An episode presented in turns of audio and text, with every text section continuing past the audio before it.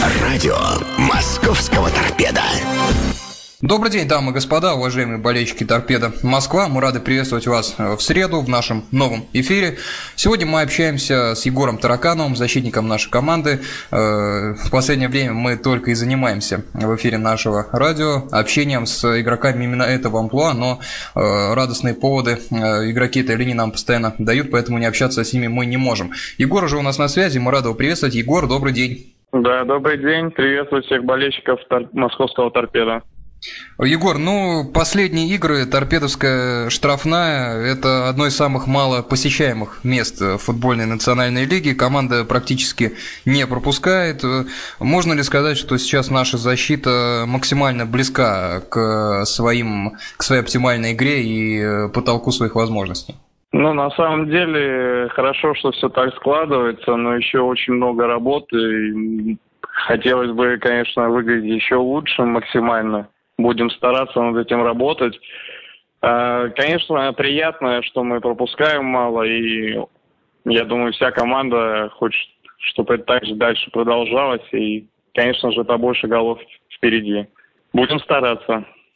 Вообще, Егоров, статистические выкладки, связанные с успехом нашей защиты, заглядывайте. Вот у нас был Александр Коцалапов, он сказал, что, ну, случайно, конечно, но мы, мы-то понимаем, что не случайно, заглянул в таблицу, увидел, что торпеда э, в четверке самых мало пропускаемых команд чемпионата. Вас такая статистика интересует? Вообще смотрите в такие вещи? Э, ну, заглядываем. Ну, конечно, это приятно, но еще рано о чем-то судить. Э, будет очень интересно посмотреть в конце чемпионата, на каком мы окажемся месте, и, естественно, посмотреть, как мы... Самое главное, я думаю, что будет позиция, на какой мы окажемся, а там сколько мы пропустили, конечно, хочется вообще не пропускать. Но это футбол, так э, иногда так не получается. Поэтому, ну, статистика это не самое главное. Главное результат, победы, я думаю, очки и какие-то достижения. Егор, вы с Дмитрием Айдовым, вашим партнером по Центру обороны, старые товарищи еще с э, времен выступления за нижегородские клубы. Насколько вот этот факт э, дружбы, товарищества делает ваше игровое взаимопонимание более крепким? Насколько это на поле помогает? Ну, я скажу, помогает, в принципе, очень сильно. Я Диму знаю да, уже очень давно, и когда на поле ты знаешь, что ожидать от своего партнера, то намного проще. А, в принципе, наверное, в начале чемпионата немножко мы горели, может быть, на этом, что нам не хватило сыгранности.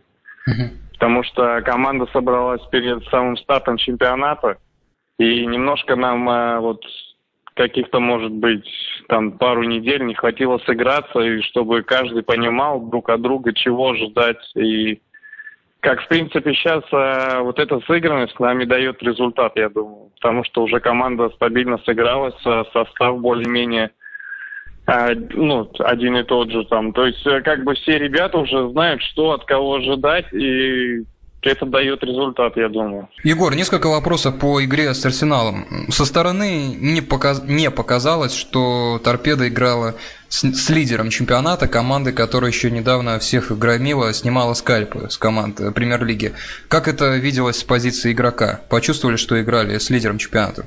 Ну, знаете, э, как говорится тоже, игра на игру не приходится, да, можно 10 игр там выстрелить, а пару игр э, выглядеть, ну, очень плохо сыграть. Но на игре да, чувствовалась концентрация, надо было каждый момент э, не дать шансов вообще нападающим, ни одного шанса не пробить, не зацепиться за мяч. Все, конечно, старались, выкладывались на, на максимум. Но, в принципе, конечно, не идеально, но справились, не пропустили. Э, вам в этой игре предстало противодействовать Кутьину, лучшему бомбардиру ФНЛ, и Евгению Савину, человеку, которого, ну, наверное, представлять не надо. На предыгровой установке Александр Генрихович и Александр Анатольевич Бородкин на каких тонкостях игры этих нападающих акцентировал внимание, за счет чего удалось их э, ну, выключить полностью из игры? Но самое главное, э, нам нужно было компактно обороняться, чтобы была подстраховка. Даже если мы верховую борьбу, не дай бог, кто-то проигрывал, чтобы партнеры всегда могли подстраховать. В принципе, что и было на поле. А, если не, не получалось сыграть первый мяч, то на подстраховке играли мы. И поэтому у них не было шансов э, пробить, ну, практически не было шансов впереди. Вот это, я считаю, что залог успеха наш был. И, конечно же, так как мы концовку провели очень удачно, впереди это здорово. Вопрос о концовке. Не могу не спросить о развитии событий, которые были, начиная с 86-й минуте, когда Микутский забил после углового. Э, когда вот шла примерно 82-я, 83-я минута, что у вас было в мыслях? Вы нервничали из-за того, что не удается нащупать настоящий голевой момент и забить Арсеналу? Или результат команду устраивал? В принципе, ничья с лидером. Вот вспомните свои мысли вот за 3-4 минуты до гола. Насколько чувствовалось напряжение и э, пока неспособность вот забить забить и нащупать нужный результат? Да вы знаете, э, напряжение было на протяжении всей игры, то есть от начала матча до конца. И, конечно же, э, в голове не было мысли, что ну сейчас э, главное уже очко взять и все. Таких мыслей не было, потому что если так думать, то так можно и вообще ни с чем остаться, проиграть. А, были, конечно, в голове хотелось, чтобы мы сейчас забили, дожали и не дать шансов сопернику сделать то же самое. И поэтому накал борьбы на последних минутах э, как бы нельзя было ошибаться, и нужно было самим что-то придумать. И, в принципе, с угловой этот э, у нас пока хорошо все получается, дай бог, что так дальше забивали с угловых. Он нам э, очень сильно помог, и гол Михаила уже все точки над «и» расставил. А, Михаил так э, всегда на тренировках в похожих ситуациях мастерски в стиле Месси перебрасывает. Уточняли у него, или это именно в этот раз у Миши получилось так исполнить момент со вторым голом? Ну, у Миши получилось, я скажу, великолепно исполнить этот момент, но хорошо, что он с импровизацией не стал бить на силу, а очень технично все получилось и красиво. Он старается, старается и перекидывать, и исполнять на тренировках. Работает. А, Егор, партнеры, вопрос... Партнеры заставляют его. Ну, действительно, никуда не деться. Исполнил, как, э, ну, да. как будто каждый раз это делает. А, Егор, вопрос по стандартам. Александр Бородюк после игры отметил, что этот, э, отработка этого элемента начинает приносить плоды. Это уже не первый гол торпеда. Действительно, вот хотелось бы узнать, сколько вы этому элементу посвящаете времени на тренировках, сколько вариантов розыгрыша стандартов. Ну, все секреты не надо выдавать. Действительно ли так э, серьезно работа ведется над э, стандартами ну, чужих конечно. Сейчас в современном футболе стандарты очень многое значат. То есть можно с игры не иметь моментов, э, ну, голевых, да, разыграть там, но где-то нападающего нарушает против нападающего правила, и со стандартов забивается очень много голов. Это что, штрафные, угловые. И мы действительно уделяем этому времени. Ну, не скажу, что прям каждый день мы приходим и только угловые подаем, да. Нет, но достаточно времени уделяем. В принципе, в недельном цикле перед игрой, перед каждой игрой мы готовимся. Ну, пока это оправдывает, пока это оправдывается.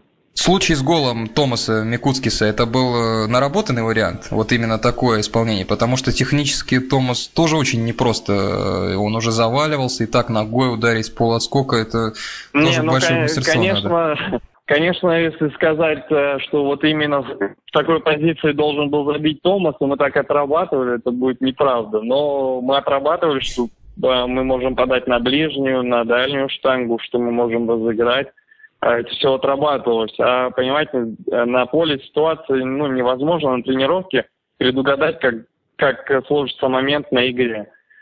Просто мы распределяем определенные зоны, кто куда бежит, и кто заполняет эти зоны, кто должен оказаться в том моменте, куда пойдет передача. Это все обговаривается, и мы стараемся это реализовать на поле. А как там получится, против нас еще играет соперник, который тоже нас смотрит и не дает нам сыграть. То есть, конечно, там как-то может измениться ситуация, но Томас очень удачно пробил и очень нужный гол забил. Сейчас поехал спокойно в сборную. Э, Егор, очень радует э, игра команды, ее качество с точки зрения того, что команда хорошо держит мяч, практически не выходит через длинную передачу, хотя есть Шевченко, на которого можно пулять туда мячом, он будет цепляться за него. А, команда контролирует мяч, и это очень здорово смотрится. Как защитник, как у защитника хочу вас спросить о выходе из обороны Как, э, какие здесь варианты тоже нарабатываются? Вы выходите через опорного полузащитника, через Томаса, через э, Вадима Стеклова, через фланг, через длинную передачу. Кто лучше владеет первым пасом, вы или Айдов? Кому при начале атаки нужно владеть мячом и ее начинать? Могли бы вот эти моменты рассказать, потому что это тоже очень интересно. Выход из, из обороны, как он э, отрабатывается?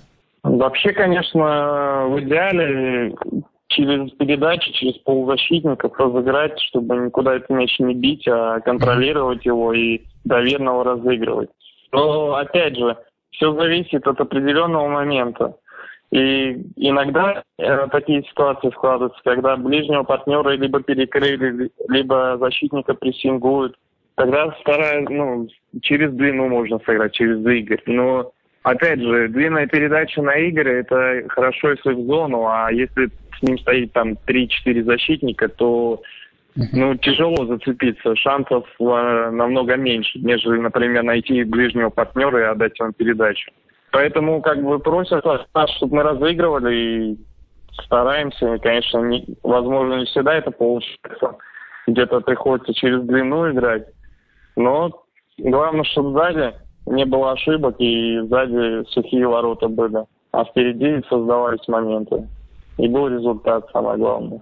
Егор, несколько вопросов у наших соперников. Вчера появилась новость э, от Валерия Газаева, что Алания после 24 ноября может сняться с чемпионата в связи с финансовыми проблемами. Как в торпедо отреагировали на эту новость? Все-таки э, команда на первом месте идет. Насколько это шокировало ребят?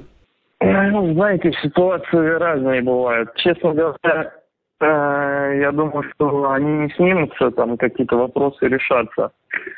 Но по-разному бывает. Я вот в Нижнем Новгороде мы играли. Тоже ситуация была, что мы шли там, после первого круга на первом месте, потом там в тройке шли. И, uh-huh. и, и команда тоже закончила свое существование. Но мы там дотерпели, доиграли, но в итоге клуб закрыли. То есть э, тяжело судить, потому что там многого мы не знаем только что там написали, кто-то в прессе сказал, это может быть так, может быть там какие-то свои интересы. Не могу судить, не знаю. Ну, думаю, что вопрос решится. Я думаю, что команда будет существовать и наладить. Ну и вопрос по Мордовии, с которой нам играть 13 октября. Все-таки э, я лично интерпретирую этих э, команд как наших соперников за выход в премьер-лигу. Тем не менее, э, можете сказать, что Мордовия сейчас на голову сильнее остальных команд? Уже готовитесь к ней? Видели ли ее игры? Производит ли она впечатление команды, которая по качеству игры пока превосходит всех остальных ФНЛ? Ну, знаете, на данный момент э, я их не видел еще. То есть мы там, у нас теория бывает, э, перед игрой мы смотрим соперника немножко, изучаем его. Вот. Пока я не могу сказать, как они выглядят и набирают очки, это самое главное, наверное. Э, хотят повысить свой уровень и выйти опять в премьер-лигу. Ну, наша задача все те же, победа в каждом матче. Мы едем туда не просто так, а угу. тоже хотим взять очки и будем настраиваться самым лучшим образом. Егор, наша рубрика «Вопросы от болельщиков». Э, начинаем с нашей группы ВКонтакте «Радио Торпеда Москва». Здесь э, четыре вопроса к тебе пришло от двух э, людей. Вот начнем с Дмитрия Курунова, нашего болельщика. Есть у нас еще и скайп вопросы. Начнем с группы «Торпеда Москва». Дмитрий спрашивает. Здравствуйте, Егор. У меня к вам следующие вопросы. Вопрос номер один. Чем вы можете ознаменовать светлую полосу, которая началась в «Торпедо»? Чем? Знаете, здравствуйте, во-первых. А во-вторых, э, очень жалко, что эта белая полоса чуть раньше не началась. Как я уже ссылался на то, что мы немножко были не сыграны, возможно, и поэтому немножко горели на этом. А воплощением коллектива, тренерского штаба, вот, э, мы были в такой ситуации, что на дне таблицы уже выхода никого не было. Нам нужна была серия, и пока все удачно получается. Но самое главное, что на самом деле мы сделали только маленький шажочек, еще впереди очень много, и хотелось бы, чтобы это только продолжалась ступенька. А мы не останавливались здесь в середине, и тем более не опять опускались вниз. Э, так, вопрос номер два. Дмитрий, э, хочется ли вам играть домашние матчи в каком-нибудь другом месте, не в Раменском? Не в Раменском. Ну, Разговоры идут э, очень много. Во-первых, что там мы можем куда-то переехать, что там один стадион, другой стадион. Пока мы играем в Раменском, а пока мне, например, не с чем сравнивать. Там, ну, играть ребята в том году на Стрельцово, сейчас туда пока не получается. Пока нас туда не пускают. Конечно, если бы мы играли в Москве, думаю, побольше было болельщиков и поддержка чувствовалась бы еще больше. И я думаю, что, в принципе, может быть, и хотелось бы поиграть в Москве здесь, на Стрельцово. Но там пока угробил ЦСКА Санжи Газон ну, да, ну да. Поэтому вот куча проблем пока.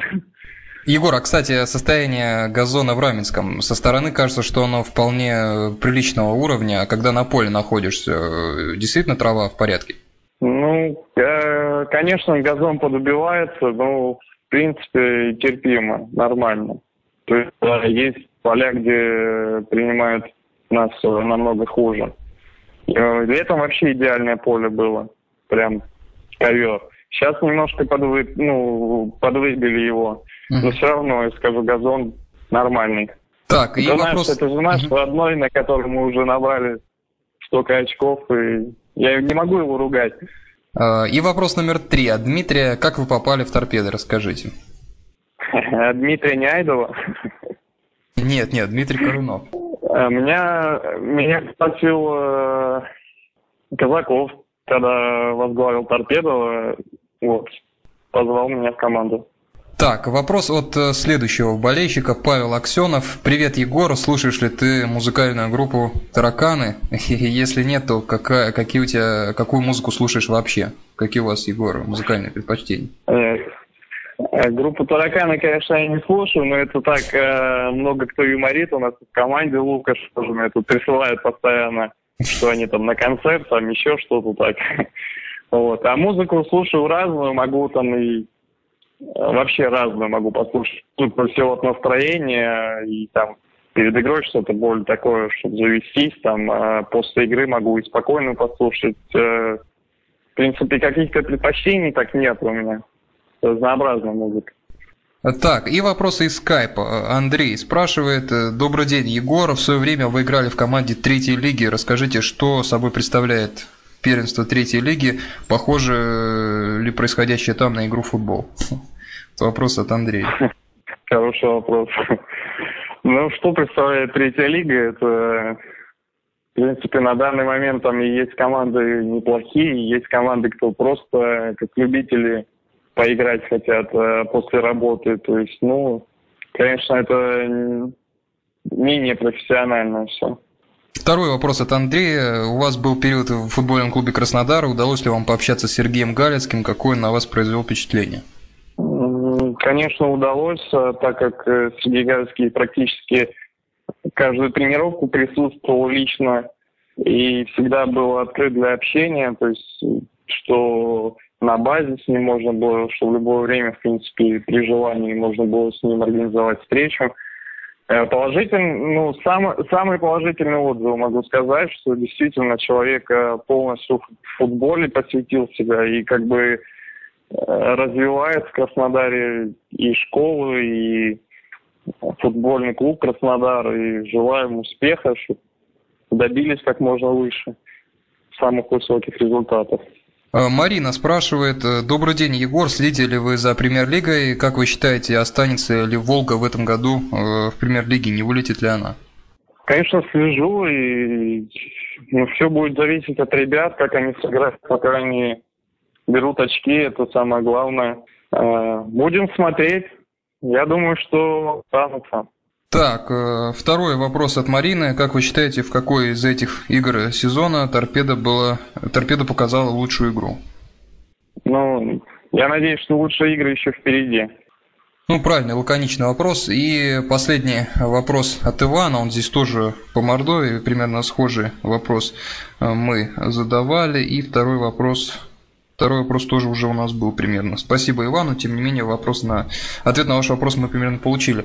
Что ж, друзья, Егор Тараканов, э, центральный защитник нашей команды, сегодня был на радио Торпеда Москва. Егор, спасибо вам за общение, удачи э, команде и лично вам в ближайших играх. До свидания. Спасибо, Спасибо большое. Спасибо. До свидания. Что ж, друзья, Егор э, Тараканов сегодня у нас был в гостях. Егору спасибо за а, общение, за то, что э, побывал сегодня у нас здесь на клубном радио. На этом мы с вами прощаемся. Спасибо за вам за внимание и до встреч на следующей неделе на радио Торпеда Москва. До свидания.